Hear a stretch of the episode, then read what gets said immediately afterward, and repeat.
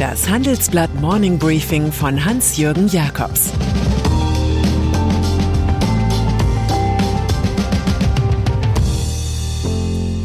Guten Morgen allerseits. Heute ist Montag, der 4. Oktober, und das sind unsere Themen. Pandora Papers zeigen Geldflucht in Steueroasen. Jetzt red I mit Martin Herrenknecht. Volvo macht den Börsengang wahr. Pandora Papers. Es gibt die Panama Papers, die Paradise Papers und nun auch die Pandora Papers. Hinter dem sagenhaften Namen verbergen sich über 11 Millionen Dokumente, die der Presse zugespielt wurden. Die internationale Journalistenorganisation ICIJ hat mit ihrer Hilfe im leicht fauligen Untergrund des Steuerfluchtglobalismus geschürft. Das Ergebnis 35 amtierende und frühere Staatslenker sowie hunderte Amtsträger aus aller Welt haben Vermögen mit Hilfe von intransparenten Trusts, Stiftungen und Briefkastenfirmen angelegt. Das ist dann illegal, wenn Offshore-Einnahmen nicht dem heimischen Fiskus gemeldet werden. 5,7 Milliarden Euro gehen den deutschen Finanzämtern so verloren, rechnet das IFO-Institut in München. Die Summen, die da so geparkt werden, variieren je nach Schätzung zwischen 11 und 32 Billionen Dollar. Politiker. Auffällig geworden sind unter anderem 330 Politiker aus fast 100 Staaten. Beispielsweise Tschechiens Premier Andrej Babiš. Er ist ein Unternehmer, Schrägstrich Politiker, der sich beim Kauf eines südfranzösischen Landschlosses für 15 Millionen Euro hinter Briefkastenfirmen versteckte. Oder Ukraines Präsident Volodymyr Zelensky. Er war als persilreiner Saubermann angetreten, hat aber nun genauso eine exotische Briefkastenfirma wie mancher Intimus von Wladimir Putin oder der zyprische Präsident Nikos Anastasiadis. In der Stars- und Sternchenabteilung der Pandora Papers tauchen Modell Claudia Schiffer, Ex-Beatle Ringo Starr, Popsirene Shakira, Samtsänger Julio Iglesias sowie Fußballtrainer Pep Guardiola auf. Der liefert zu dieser Aufstellung die Erkenntnis nach, seine Bank in Andorra habe die besagte Offshore-Firma ganz ohne sein Wissen gegründet. Abdullah II., König von Jordanien, ließ kaschieren, dass er Immobilien im Wert von mehr als 100 Millionen Dollar besitzt. Offiziell geschah das aus Sicherheitsgründen. Tony Blair. Bizarr ist auch der 6,5 Millionen Pfund Kauf eines Bürogebäudes in London City durch Ex-Premier Tony Blair und seine Ehefrau mit dem schönen Namen Cherry.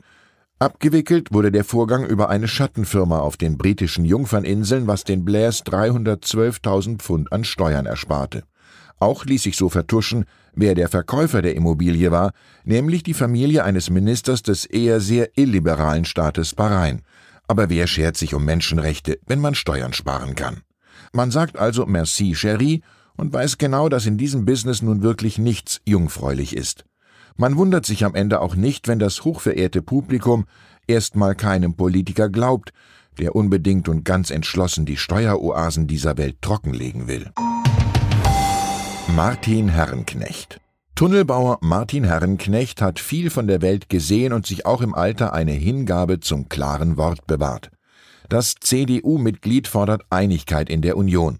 Wenn Armin Laschet weiter angeschossen wird, nimmt das keiner mehr für voll. Auch sonst wählt der 79-Jährige gern deutliche Worte. Elon Musks Untergrundröhre Hyperloop ist für ihn eine Fata Morgana. Die Grünen nennt er Tagträumer. Und die Deutschen sind für Herrn Knecht Moralapostel, die mal lieber zuerst die Kohlekraftwerke und dann die Atommeile abgeschaltet hätten.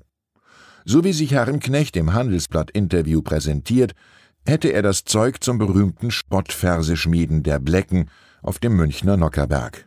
Noch eine Kostprobe? Ich möchte endlich mal eine verlässliche Prognose sehen, wie viel Strom wir 2030 brauchen und wie er erzeugt werden soll. Vor allem, wenn wir alle Elektroautos fahren müssen, wie der Volkswagen Fuzzi Herbert dies postuliert. In vier Jahren ist dies mit einer großen Abfindung weg und dann wird der nächste VW-Vorstand kommen und sagen, wir brauchen doch noch Verbrennungsmotoren. Bernard Tapie. Er war das Enfant terrible von Politik und Wirtschaft in Europa – ein Aufsteiger aus kleinen Verhältnissen in Paris in die große Dealwelt der Finanzen. 1988 schwebte er einmal mit seiner Entourage in die Handelsblattzentrale ein, um zu erzählen, was er noch so alles kaufen wollte. Und die ganz großen Dinger kamen ja wirklich erst noch der Kauf von Adidas und der Kauf des Fußballclubs Olympique Marseille. Der bestach unter seiner Ägide auch mal Rivalen, gewann aber auch den Europapokal der Landesmeister. Als linksliberaler Städtebauminister holten ihn alte Affären ein. Er saß nun in Gerichtssälen und war irgendwann pleite. Also wurde das Multitalent nun auch noch Sänger und Schauspieler. Ein Mann mit Ehrgeiz, Energie und Enthusiasmus, der den Mond vom Himmel holte, wie Frankreichs Präsident Emmanuel Macron jetzt dichtet. Bernard Tapie, Arbeiterkind mit Unverwüstlichkeitsanspruch, ist am Sonntag im Alter von 78 Jahren gestorben. Volvo. Am heutigen Montag wird aller Voraussicht nach Hakan Samuelsson, CEO des schwedischen Autobauers Volvo, seine schon länger gehegten Börsenpläne vorstellen. Die Tochter der Geely Holding werde mit rund 25 Milliarden Dollar bewertet, heißt es im Umfeld. Federführend beim Börsengang sind die Banken Goldman Sachs und SEB. Vor zehn Jahren hatte Geely die börsenstolze Firma für 1,8 Milliarden Dollar von Ford gekauft.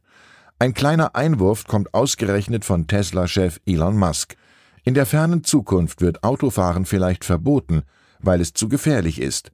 Man kann die Menschen nicht in tödlichen Zweitonnern sterben lassen. Und dann ist da noch die Fußball-Bundesliga der Frauen, die auf dem besten Weg ist, den Altherrenclub Deutscher Fußballbund DFB zu verlassen.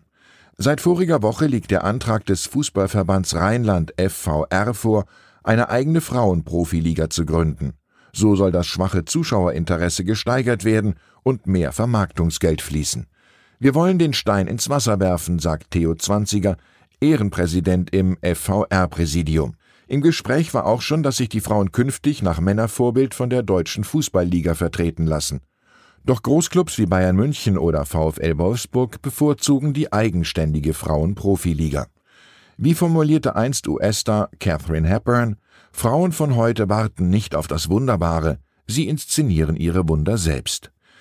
Ich wünsche Ihnen einen wundervollen Start in die Woche. Es grüßt Sie herzlich Ihr Hans-Jürgen Jakobs. Das war das Handelsblatt Morning Briefing von Hans-Jürgen Jakobs, gesprochen von Peter Hofmann.